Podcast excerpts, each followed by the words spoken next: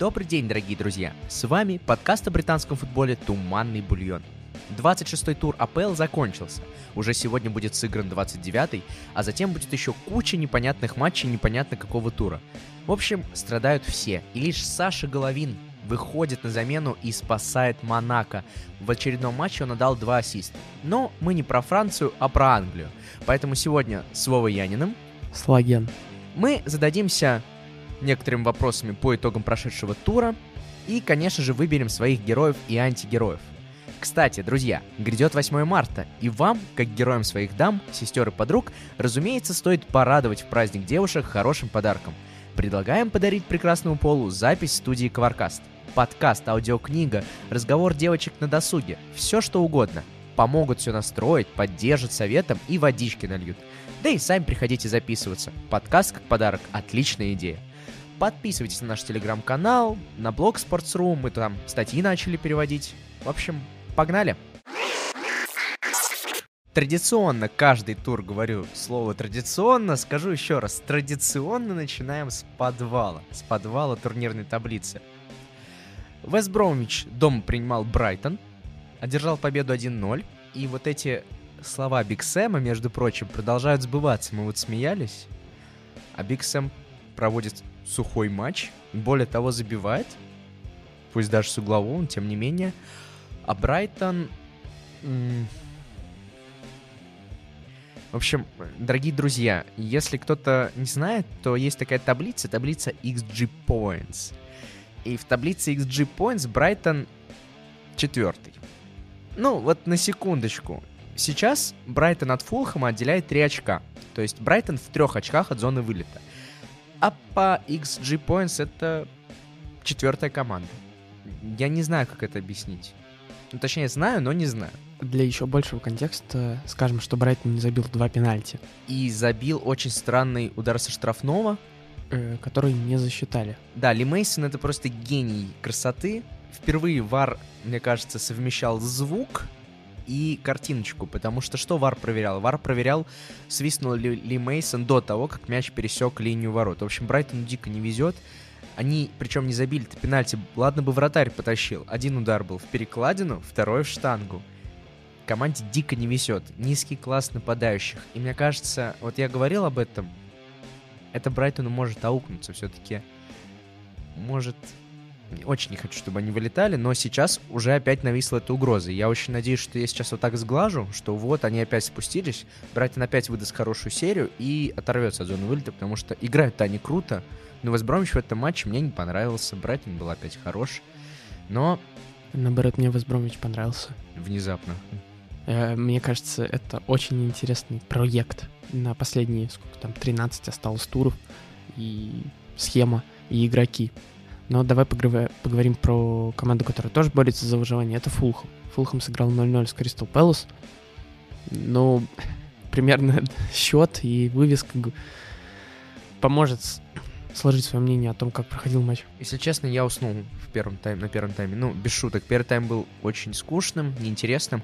А во втором тайме Фулхэм начал атаковать. Мне Фулхэм даже понравился. Больше гораздо, чем. Кристал Пэлас был, ну, не очень хорош, но Гуаита пару раз вытащил очень тяжелые удары. У Фулхэма была отличная пятиминутка. Ну, да. такая середина второго тайма. Ш- на ш- 65-й минуте, минуте три раза могли забивать, но не получилось. Я бы здесь отметил решение Паркера, потому что он поменял левого защитника, который в начале вышел на Робертсона, и в итоге это позволило атаковать обоими флангами.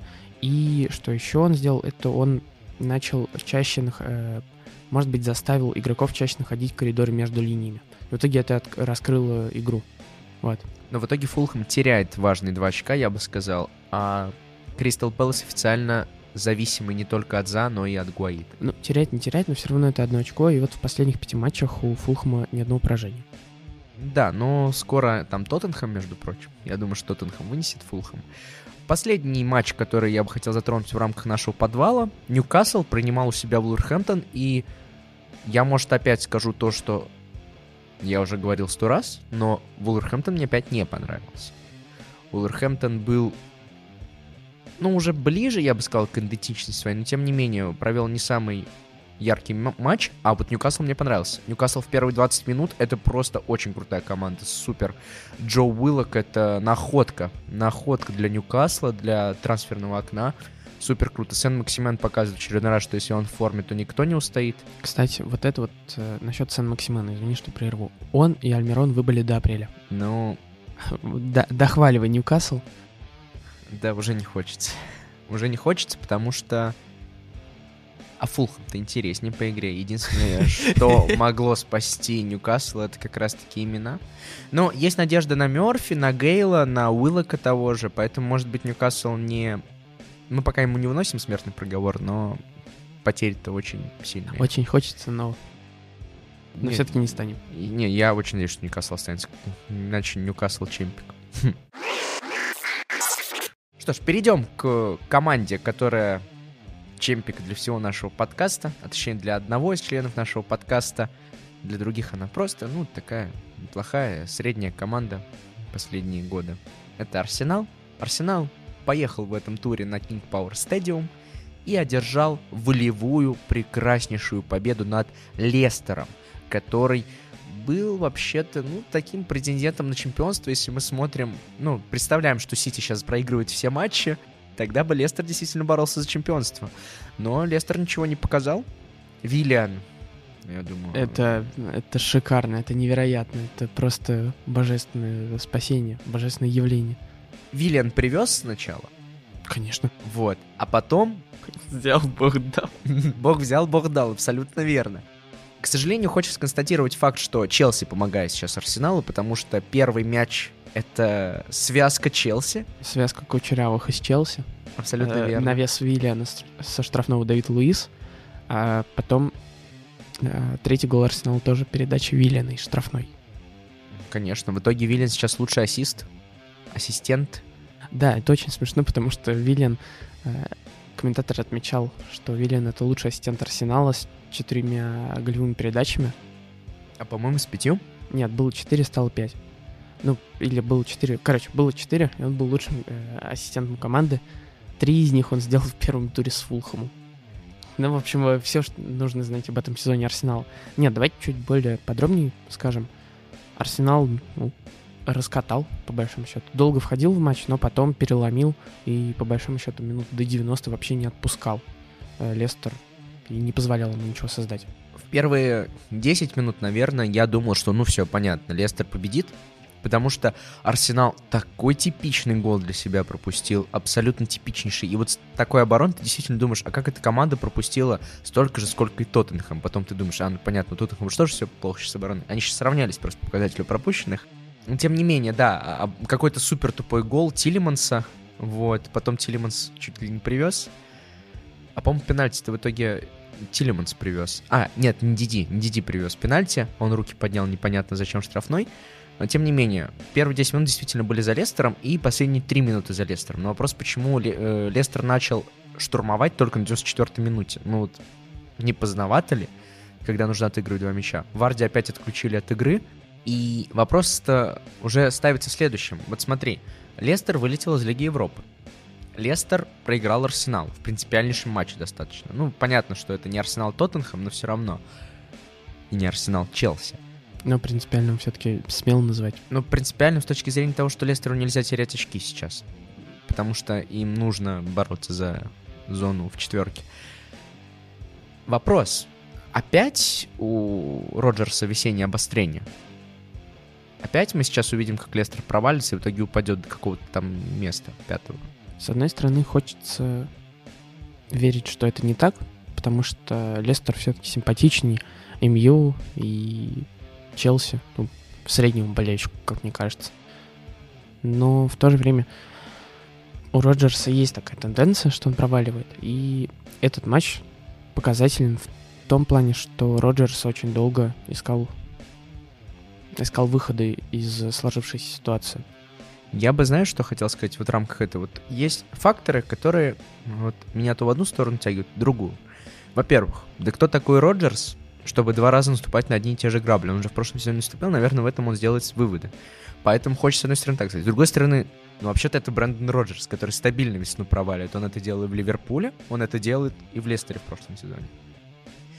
потом ты думаешь, так, ну, у Лестера вылетел из Лиги Европы. Причем я бы не сказал, что вылет из Лиги Европы — это ну, во-первых, это не катастрофа, а во-вторых, я бы не сказал, что это заслуга того, что Лестер плохо играл. Я бы сказал, что это заслуга того, что Славия очень крута, потому что Славия очень симпатичная команда сейчас. Это отмечали все товарищи, и мы отмечали в том числе.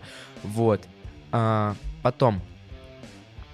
Поэтому получаем, что вылет из Лиги Европы, это значит календарь свободнее. Но, с другой стороны, у Лестера и в прошлом сезоне не было Лиги Европы, а они провалились.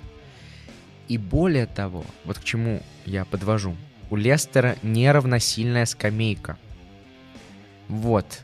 В обороне она еще окей, потому что ты помнишь, что было в начале сезона, когда вообще никого из основных защитников не было, там только так тасовал э, Роджерс оборону, а вот спереди-то Хиначи вообще не впечатляет. Я помню, конечно, как он на 95-й минуте приносил победу Лестеру своими забеганиями. Тем не менее, это уже не тот форвард, которого мы знали изначально. Он... И, ну да, еще к этому добавилась травма Харви Барнса, который вылетел на 4 месяца вроде бы. И получается у Лестера, ну, по большому счету, впереди, э, спереди никого не осталось. Такого мощного Джокера у них нет. Им приходится использовать то, что у них есть. Поэтому с этой точки зрения они, конечно, аутсайдеры в борьбе за Лигу Чемпионов. Причем именно даже за Лигу Чемпионов, а не за тройку, потому что на подход, ну, объективно у МЮ лучше скамейка, при всем уважении к Лестеру.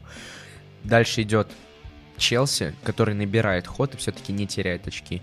И последнее, что я хотел отметить, все-таки Вестхэм симпатичен очень. Ну, не сто... да, Вестхэм, вот эти клубы, которые ты назвал, Ливерпуль, Эвертон, Тоттенхэм. Ну, ну конечно, Тоттен, я да. верю, что Тоттенхэм может побороться, но вот даже бог с Ливерпулем, Эвертон. Эвертон в матче Саутгемптона показал, что он вопреки игре может добиваться результата. Так что, что вы ждете, подписчики наши дорогие? Пишите в комментариях в Телеграме, как вы думаете, сейчас для Лестера это спад недельный, то есть они сейчас из него выберутся, или же это опять весеннее обострение и повторение прошлого года? Мы так долго говорили про Лестер, но не сказали совсем про Арсенал. Почти ни слова. Хочется отметить Пепе, который первый тайм превратил в ад для Томаса. И ну, Виллиан, это очевидно уже про него сказано, и Тирни. Тирни второй матч все проводит, но он, ну, третий. Он уничтожает это один из лучших сейчас защитников лиги. На мой взгляд, Тирни Левых. человек, который сам единолично вывел Арсенал в Олимпиакос в пару.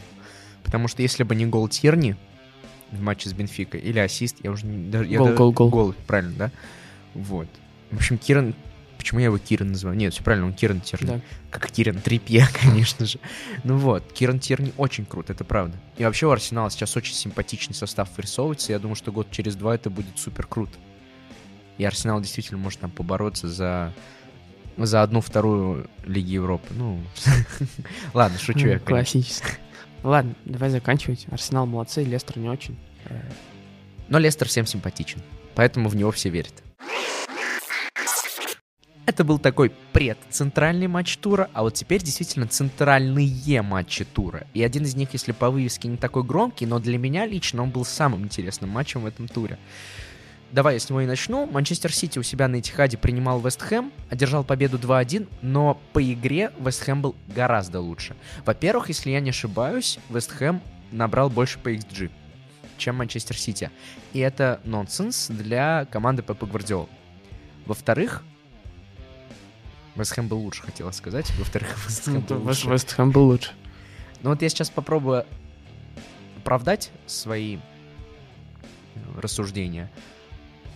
Ну, во-первых, моментов... Ну, ладно, момент это XG. Нет, нет по XG-то да. В этом сезоне на Этихаде переигрывали э, Сити, только Лидс, уже упомянутый Вестхэм, и третья команда это вроде бы был Ливерпуль если мне память не изменяет. Ну, может быть. Э, давай ты попробуешь мне помочь сформулировать, почему Вестхэм был лучше. Он был более цельным. Э, Сити пытался вскрыть оборону Вестхэма, но не мог найти подход к Вестхэму довольно долго. Я бы даже сказал до второго тайма. Потому что в первом тайме гол, по большому счету, Сити забил после ошибки, когда защитники не разобрались и потеряли игрока. Вот. Но во втором тайме, когда Сити начал играть шире, у них э, повыше начали подниматься полузащитники и поддерживать свои фланги. Вот тогда Сити и задавил. Ну, просто потому что у Вестхэма такая схема была, когда широко сзади 5 защитников, но три центральных полузащитника не успевали помогать. Давай еще отметим, что два гола Сити пришли после стандартов, ну, точнее, после доигровки. То есть с игры-то Сити ничего особенно не создал. И я бы отметил действительно даже вот не сколько цельность, ты сказал, сколько структурированность и дисциплину Вестхэма. И пе- матч первого круга, он был таким же. В первом круге же они 1-1, кажется, сыграли. И тогда Вестхэм тоже провел отличнейший первый тайм. Очень крутой первый тайм. А тут они, в принципе, матч провели очень хороший и ничего не заслужили. Лингардиню гений. И это причем, это при том, что они потеряли Акбону перед матчем и Фабиански, что тоже нельзя не отметить. Но вот единственное, что жалко, что они не смогли пере, э, перенастроить и перехватить э, русло игры. Они могли, особенно в первом тайме, у них был момент, когда они пытались там владеть мячом э, и контролировать встречу. Но, не, к сожалению, не смогли этого сделать. И в итоге спереди у них не получилось постоянной угрозы. Они, понятное дело, играли на контратаках и на это надеялись, но постоянные, чтобы они получались острыми, ну, я не увидел, и это жалко. Мне кажется, ты, во-первых, слишком много всего хочешь от Вестхэма, потому что все-таки это не топ-клуб. Ну, это команды, которые там благодаря Мойесу... Благодаря Лингардине. Ну, Вере Лингардине, да. Во-вторых, все-таки, ну, Сити тоже сейчас в обороне очень хорош. Но я рад, что Нет, но... Вестхэм забил, потому что рекорд Моуринью теперь точно не будет побит. Я потому что действительно испугался, а вдруг Сити больше не пропустит. Так что вот. И самое главное, Вестхэм показал, что Сити не такой каток. То есть против Сити можно играть, и команды, которые там будут играть, они покажут свою. Я думаю, в первую очередь это будут аутсайдеры. Мне кажется, что вот с аутсайдерами Сити будет сложно. С Фулхэмом тем же самым, например. У них же есть второй матч? В втором круге они не сыграли еще? Или сыграли уже? Вроде бы да, они должны еще сыграть. Ну вот, если они сыграют. Ну вот сегодня против Фулс интересно, как они сыграют. Они играют в выходные. В эти выходные против ну, Фулхэма, да? 13 13 13 марта. Ну вот, я думаю, что Фулхэм покажет. Теперь ко второму центральному матчу тура. Челси у себя на Стэнфорд-Бридж принимал Манчестер Юнайтед. И сбылись наши ожидания. Да, вот давайте я здесь э, минутку рекламки вставлю. Во-первых, обязательно зацените перевод Вовы э, статьи про Райса и Соучика. Очень круто. По... Там ребята рассказали, как взаимодействует эта связка и почему Райс и Соучик — это крутые чуваки, которые, грубо говоря, затащили Вестхэм в зону Лиги Чемпионов вместе с Мойсом. А во-вторых, обязательно зацените видео на канале сэр Мэтт Басби Уэй, где мы вместе с Пашей, ведущим того блога, скажем так, делились ожиданием перед матчем, и мы оба тогда сказали, что, ну, скорее всего, будет супер скучный матч. Закончится он со счетом 0-0. Дорогие друзья, матч закончился со счетом 0-0, и он был супер скучным. это, все, что я могу сказать по поводу этого матча. Так что, ну ладно, на самом деле мне есть что сказать по матчу, поэтому, Вов, сначала вот интересно твое мнение. Вот ты, как человек, который, ну, никак не относится к обеим командам.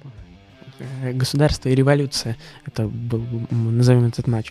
Революция не случилась, было абсолютно государство. Почему? Потому что встреча была очень интересна. Как справедливо отметил Вадим Лукомский, это поединок шахматный почти. С интересным прессингом, даже так сформулирую что это типичный, э, типичный матч последнего десятилетия английской премьер-лиги. Даже не десятилетия, пятилетия, когда прессинг становится главной фишкой топ-матчей и главным оружием топ-команд. И вот то, как тренеры готовились к этому матчу, то, как игроки друг другу э, показывали себя, он, в принципе, это и сделало матч таким интересным. Но интересным именно вот для того, кто любит смотреть за прессингом и все прочее. Вообще удивительно, что Манчестер Юнайтед играл от себя, перехватывал инициативу, высоко прессинговал. Я вообще не знал, что Джеймс так прессингует круто. Для меня просто Джеймс... Э, Он ну, отличный вообще, один из лучших игроков матча. Да, для меня так Но точно. Чего мне не хватило, это мне не хватило инициативы. Мне не хватило условного Мисута Азила на поле, который бы появился из ниоткуда и, может быть, вырезал передачу. Но один раз у Маунта прошла, но все равно. Мисут Азил как раз-таки был на поле, и передача прошла не у Маунта, а у Хацнадо, если ты про момент Жиру. Нет, нет. Э, была контратака у Челси, и Маунт с перевел через все поле слабой ногой на своей половины, и он пере- сделал перевод на слабой ногой во время контратаки. Ну, хорошо. Э, Месут Азил был на поле. Так, Это был Фрону Фернандеш. Фрону Фернандеш опять пропал, как и любил делать Месут Азил в э, свои любимые годы. Так что ты, ты не прав, Азил был на поле. Точнее, его опять не было. А я бы, знаешь, что хотел отметить? Ну вот, во-первых, удивление того, что Мью играл от себя. Небольшой сюрприз в составе. То есть я не ожидал Джеймса увидеть, если честно, в старте. И самое-то главное, вот ты говоришь о том, что матч был интересным с точки зрения прессинга. Да-да, конечно. Матч был интересным с этой точки зрения. То есть э, о том, как выстраивался Юнайтед, как он build-up свой строил, как Тухель, э, как, ну, команда Тухеля устраивала свой build-up. Но Сульшер правильно отметил, даже не Сульшер, а, кажется, Магуайр об этом сказал. Когда вот, ну, пошли все эти разговоры о руке Хадсона-Одои и бла-бла-бла, э, Магуайр, кажется, справедливо заметил, что да, конечно, очень странное решение судьи. Я, кстати, тоже считаю, что очень странное решение судьи, судьи при всем, ну, при всем том, что я не хотел этого пенальти, конечно же. Ну, странное решение судьи, но ни одна команда не сделала достаточно для победы. Вот это вот такая фраза прозвучала, и я с ней отчасти согласен. И раз ты говоришь о том, что это типичный матч топов э, за последние пять лет, ну, точнее, не твоя цитата, даже скорее цитата Вадима, вот. Это, конечно, так, но с точки зрения зрелищности это все-таки не то. То есть это все-таки был скучный матч. Я тебе объясню почему. Если я вот с девушкой, которая вообще не разбирается в футболе, лет 10 назад бы сел и сказал, о, смотри, вот там Андрюша Аршавин, вот сейчас Арсенал будет с Ливерпулем играть. И они играют 4-4, Черданцев там просто умирает в конце. Вот это действительно интересный матч. Да, там есть ошибки, но там есть магия футбола, понимаешь? А сейчас это превращается в какую-то стерильность, какой-то прессинг. Я люблю, в принципе, закрытый футбол. Для меня матчи 0-0, 1-0 это нормально. Я человек, который любит футбол Джозе Мourinho, Антонио Конте. Но Футболу нужен Месут Азил.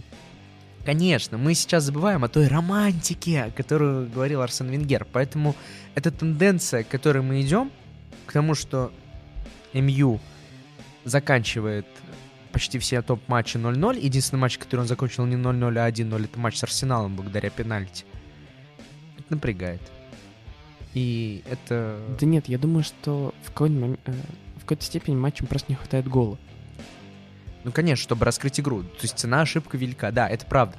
И даже если мы посмотрим по XG, за эти 6 матчей у МЮ 5.27 где-то XG. То есть забивать они должны были. Ну, вот суммарно за все матчи я имею в виду топ-6. У этого 6.27. Но мне не хватает такого матча, как вот Тоттенхэм МЮ. Вот Тоттенхэм МЮ мне понравился. 6-1, прекраснейший матч. Чему нет вообще? Ну, Я не знаю, чем он может не понравиться. Да нет, нет, на самом деле я с тобой согласен, что не хватает зрелищности, безбашенности и сумасшествия. Но, опять же, цена ошибки, и цена ошибки, если мы посмотрим в долгую, то здесь не только 3 очка, но и сотни миллионов. Это правда. И к этому еще добавляется, конечно же, сезон после ковида. Да. Потому что... Кстати, вот это интересно проследить, как команда реализует вот сейчас, вот после ковида, и как реализуют игроки, которые переболели ковидом. Ну, вот тебе Кай Хаверц как пример, я думаю. Я думаю, что Шапи. Кай Хаверц, э, Шапи, конечно, да, помянем Краснодар. В общем, подытожим чем? Очень надеюсь, что в следующие пять лет прессинг все-таки в себя включит магию. К этому стремится Томас Тухель. В общем, Челси вперед, МЮ вперед, все вперед. Самое главное, футбол будь интереснее. А вот какой матч подарил нам феерию голов, так это же матч на Тоттенхэм Стадиум, где великий и ужасный Жозе Мауриньо наказал великого, ужасного и, как сказал Жозе Мауриньо, упертого, упертого Шона Дайча. Потому что, во-первых, матч закончился счетом 4-0, М, Тоттенхэм держал уверенную победу. Шон, Жозе Мауриньо после матча сказал, что даже когда мы вели 2-0 и 3-0, Бернли не рассыпался. Бернли продолжал гнуть свою линию. Ну, Похвалите еще Бернли. Да-да-да-да-да, но Жозе Мауриню... Если Жозе Мауриню похвалил. Считаю, вообще Жозе Мауриню слушает наш подкаст и является его фанатом. Почему? Потому что он за этот сезон похвалил Астон Виллу, он сказал, что Астон Вилла его любимейшая команда ВПЛ, и похвалил Шона Дайч. В принципе, то, чем мы занимаемся уже сколько, два года, почти даже три, наверное. На Поэтому- еженедельной основе. Да-да-да, гораздо чаще, чем Жозе Мауриню это делает. Ну, даже не столь про Жозе Мауриньо хочется поговорить, и даже не про Берли, хотя мы... Э, я тебе задавался вопросом, что все, Берли рассыпался. Я думаю, что нет. Точнее, ты меня убедил, что нет. Нет, конечно, потому что это Берли. Э, он не может рассыпаться. Чтобы Берли рассыпался, нужно, чтобы Шон Дайч ушел. Даже... Сплюнь. Ну, к сожалению, я не могу сплюнуть. Вот. Да нет, Берли это у него проблема всегда в матчах с большими командами. Каждый раз, когда появляется один бегунок, который может растянуть защиту и полузащиту, появляется разрыв в центре поля, и... И ты, да, и ты из вот и ты из. Ну, показательный гол э, Кейна, когда Бейл выдает передачу. Вот один такой игрок есть в составе, все, Бернли очень тяжело. Давай похвалим Гаррита Бейла. Человек вернулся, 2 плюс 1. Эм, это прям, я не знаю, это может быть стокгольмский синдром, но вряд ли это он. Я болельщик Арсенала, очень люблю смотреть, как Гаррет Бейл играет хорошо за Тоттенхэм. Конечно, в смысле, это, это как он забивает иногда. Вот знаешь, бывают моменты, когда Гаррет Бейл, вот до этого он играл плохо, но был один момент, когда он мог, не знаю, развернуться, войти в угол штрафной и ударить, жахнуть своей левой. И ты думаешь, вот класс не пропьешь. Не проиграешь в гольф, ничего. Вот, вот он класс. Гаррет Белл классный футболист. А последние два матча, вот ты с одной стороны думаешь, вот, ну, блин, были матчи с Вольсбергером и с Берли. Ну, извини меня, это не Арсенал, Челси. Не Манчестер Сити. Не Манчестер Сити, да. Вспомнить игру с Брайтоном Гаррета Белла, когда он, он по 60 минут просто ушел, ничего не сделав. Но, блин, с другой стороны, ты понимаешь, что Гаррет Бейл, ему-то начинать-то же надо когда-то, и я очень хочу верить, что вот эти два матча — это не показатель того, что Гаррет Белл играл против слабых команд, а показатель того, что Гаррет Белл вернулся. Потому что это настолько круто. Ну, наконец-то Мауриньо выставил тро... хотя бы троих э, ну, своих звездных игроков, Кейна, Сонна и Бейла, вот так вот в премьер-лиге. И на Думбеле еще сзади был. И вообще круто получилось. В общем, да. мы ждем Дели Али еще. А Дели Али уже... Ну, я думаю, этот гол ножницами его уже взбодрит. Дели Али неплохо вышел. Неплохо вышел в этом матче, на мой взгляд. И в заключение, что хочется сказать? Хочется сказать, что Гаррет Бейл мы ждем, чтобы ты забил десятку в АПЛ в оставшийся матч. Я думаю, что для него вообще нет никаких проблем это сделать. Самое главное, что Гаррет Бейл, я думаю, уже окончательно спас Тоттенхэм от чемпионшипа. А в чемпионшипе-то, между прочим, жарко. Дорогие друзья, как вы помните, наверное, у нас в прошлом году была рубрика «Десант из ФНЛ», где мы пытались найти игроков на помощь английским клубам. Вот, у нас там были разные герои из разных клубов, даже из Крыльев Советов, кажется, были герои. Вот, но ФНЛ стартовал второй круг, текстильщик вот Чертанова выиграл, Ивановский текстиль Сила. И поэтому игроки ФНЛ сейчас нужны там там, чтобы спасти свою команду от вылета. Вот, например, Шинник сейчас на последнем месте. Извините меня, слушатели, фанаты Шинника и жители Ярославля, но я очень хочу, чтобы Шинник вылетел. Извините, это принципиальное дерби, текстильщик Шинник. Не такой принципиальный, как торпеда Владимир, текстильщик, но неважно. Вот, поэтому мы решили все-таки в этом семестре, если так можно сказать, последить за чемпионшипом. Потому что грядет новый сезон, и надо потихонечку знакомиться с командами, которые выйдут оттуда к нам в премьер-лигу. Вкратце, сейчас на первом месте Норвич с 70 очками, и, скорее всего, он свой отрыв сохранит, хотя кто его знает, чемпионшип. На втором месте Брентфорд отстает на 7 очков, а дальше плотная группа. Плотная группа из 4, даже 5 команд, даже 6 команд, даже 7 команд. В общем, очень плотная группа. Давайте так, быстренько перечислю, кто еще претендует на выход в ПЛ. Это Уотфорд, Суонси, Рейдинг, Бормут, Барнсли, Кардив и Миддлсбро. Я бы сказал, на Сток-Сити я бы уже остановился.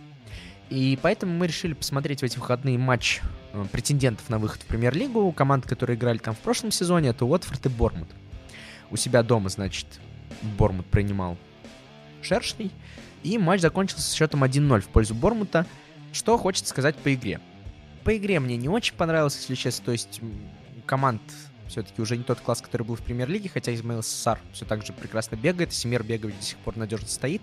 И, наверное, надежная игра вратаря спасла Бормут в этом матче чего не было, к сожалению, у их соперников. Уотфорд пропустил очень глупой, врат... глупый вратарский гол в ближний угол. Увы и ах, Бормут победил и сократил отставание от Барнсли, но у Барнсли еще матч в запасе. Ну, точнее как, Бормут перегнал сейчас Барнсли, но вот у Барнсли матч в запасе. Ну вот что меня больше всего, конечно же, тронуло. Я вот 90 минут матч смотрел не очень интересный, а вот потом в 95 минуте случился кошмар. Красную карточку получил Перро, кажется, Педро, да, нападающий Уотфорда. А после этого началась драка. Причем массированная драка, начали все друг друга бить, Лерма там еще что-то вступился за кого-то. И в эпицентре этой драки был человек, который любим абсолютно всеми членами нашего подкаста. Легенда Арсенала, легенда Бормута, Джек Уилшер. Джек Уилшер получил вторую желтую карточку, собственно, удалился с поля. Чтобы вы понимали, Джек Уилшер вышел, если я не ошибаюсь, на 75-й минуте. Ну или где-то вот в этом духе. То есть человек вышел там на 15 минут, успел получить две желтые и ушел. Вот это я понимаю арсенальское прошлое. О, узнаю. да, так что ждем Норвич в премьер-лиге, а вот все остальные, я думаю, за выход поборются. Астон Вилла у себя дома принимала Лидс, одержала победу 1-0, забив в самом начале матча, и, собственно, после этого старалась не пропустить. И не пропустила. И не пропустила, благодаря Мартинусу. Гений Мартинес, гений Таргет, вообще все молодцы. Э, Блиц вопрос. Грилиш уже восстановился почти и говорят, что вот он уже в ближайшие два матча будет доступен. К сожалению, нет. Грилиш... Э, Я видел прям новость. Я сегодня только прочитал. Сегодня только вышла новость. Сегодня у нас какое число? 2 марта. Э, что Грилиш не сыграет и с Шеффилдом. Но к Вулверхэмптону он становится. Ну, с Шеффилдом он точно не сыграет, и его введут уже в состав. Ну, к тренировкам вернут. Вот. И какой вопрос Вопрос, как тебя остановило без Грилиша? Солидно. Внезапно. Солидно. Внезапно солидно, потому что победа ну, такая хорошая. Были моменты даже без Грилиша создавалось. После первого матча, когда они без него были, они играли с Лестером, э, Астон намного, лучше намного выглядело. Хотя и в том матче были проблески такой игры осознанной, понятной и эффективной.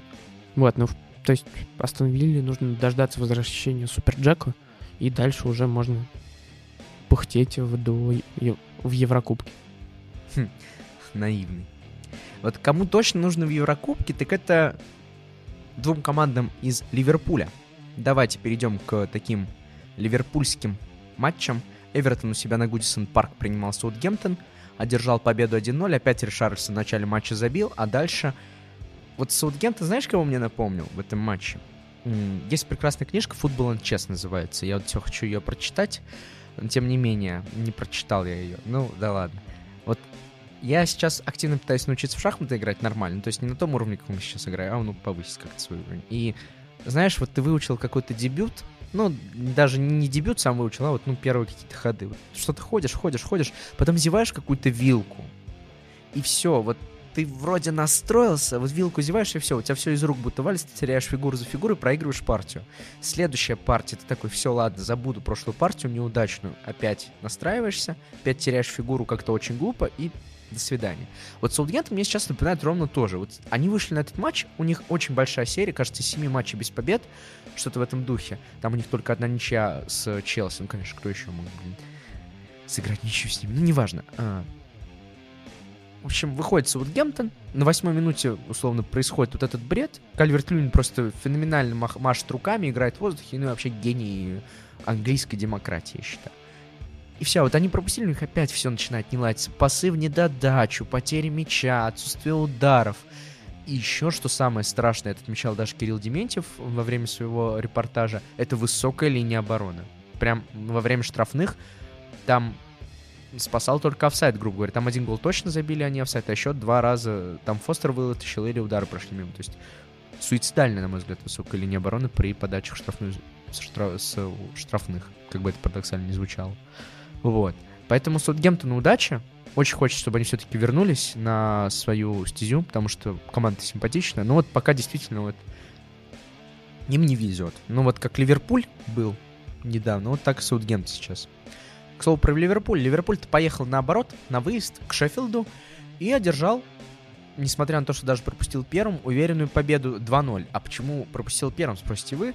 Ответ очень прост. Кабак опять решил забить свои ворота. Ну, гений просто. Он с какой немецкой команды перешел, я забыл. Из Шальки. Из Шальки? Да.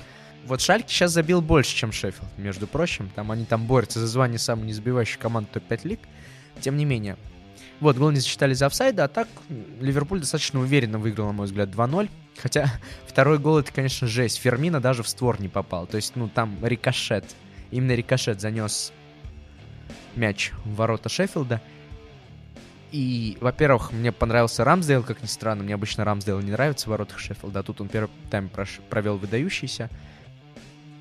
Чего не скажешь, кстати, про всех остальных игроков Шеффилда. Потому что... В общем, очередной выпуск подкаста. Очередной раз э, хороним... Шеффилд. Нет, я готов воскресить Весбро... Я готов даже Весбром воскресить, пожалуйста, без проблем. Но Шеффилд я хочу похоронить. Я думаю, что еще раз эта команда показывает то, что мы предсказывали в начале сезона. Мы в начале сезона предсказывали, что отсутствие нормальной предсезонки ударит по системным командам и очень часто будет решать класс игроков. Некоторые команды, скажем так, опровергли наши мысли. То есть, какую структурную команду мы можем привести? Ну, Сити, Ливерпуль. Но там много классных игроков. Сити, Ливерпуль не подходит под это определение. Я бы сказал, что-то вроде Лица, да. Вот Лиц не так сильно пал, скажем так. Но у Лица... Не знаю. Ну, потому что у нас неудачные примеры. Вулверхэмптон, Шеффилд. Да, вот действительно команд... Ну, Вулверхэмптон тоже нельзя все-таки вносить вот в такой пример, потому что... э, Как и Бернли, потому что... Ну, если у Бернли это как бы классика вообще сезонов любых, то у Вулверхэмптона это была идея перестройки. Вот ровно такая же идея перестройки была и у МЮ, между прочим. То есть МЮ же в начале сезона пытался играть первым номером, потом их начало спасать только то, что им дают пенальти после того, как матч закончился. И они такие, так, ладно, мы возвращаемся, будем аккуратнее перестраивать. И в итоге мы видим, это дало результат, плюс, ну, Бруно Фернандеш гений. А вот Шеффилд больше всех зависел от системы, потому что, ну, при всем уважении к Бакберне, к Флеку, к О'Коннеллу, ко всем этим гениям, нет, ну, это действительно команда, которая зависела больше всего от системы, и именно эта система больше всего пострадала. Потому что тут как бы по тебе двойной удар. Во-первых, к твоей системе привыкли, то есть она уже не в новизну. То есть почему Лиц в некоторых матчах очень круто, потому что, ну, с лицом не играли особо. А с Шеффилдом сезон поиграли, такие, ага, значит, играть вот так. И вот Крису Уалдеру нужно было вот на этом моменте, ага, все-таки как-то перестроить свою игру. А при сезонке нормально нет, чтобы перестроить, как-то что-то новое придумать. Поэтому мы видим, что Шеффилд на последнем месте. Поэтому пусть очищаются в чемпионшипе и возвращаются. Команда очень симпатичная. Заключительная рубрика нашего подкаста «Герой, антигерой тура». Как всегда, по одному, можно без одного, можно с аргументами, можно без. Начинай с кого хочешь и как угодно, Вов. Очень хочется назвать Виллиана, и я назову Виллиан. Это вот, если даже Бог забил и сыграл хорошо, значит, все хорошо, значит, матч был отличным. Но он не забил уже. Ну, ладно, да извините, извините, меня уже понесло. А В таком я шоке от этой игры. Но что да, Виллиан это мой герой тура, спаситель и поведет Арсенал к победам. Хорошо, я тогда героем тура назову Гаррита Бейла. Потому что Гаррит Бейл все-таки гений. Я так много раз говорю слово гений, но как-то по-другому назовешь Гаррита Бейла, например. Очень надеюсь, что он воскрес. А вот с антигероем, конечно, тяжеловато, потому что не то чтобы каким-то можно было... ну, от кого-то можно было ожидать большего. Может быть, Лестер как антигерой и Келичи и Хианачо как символ.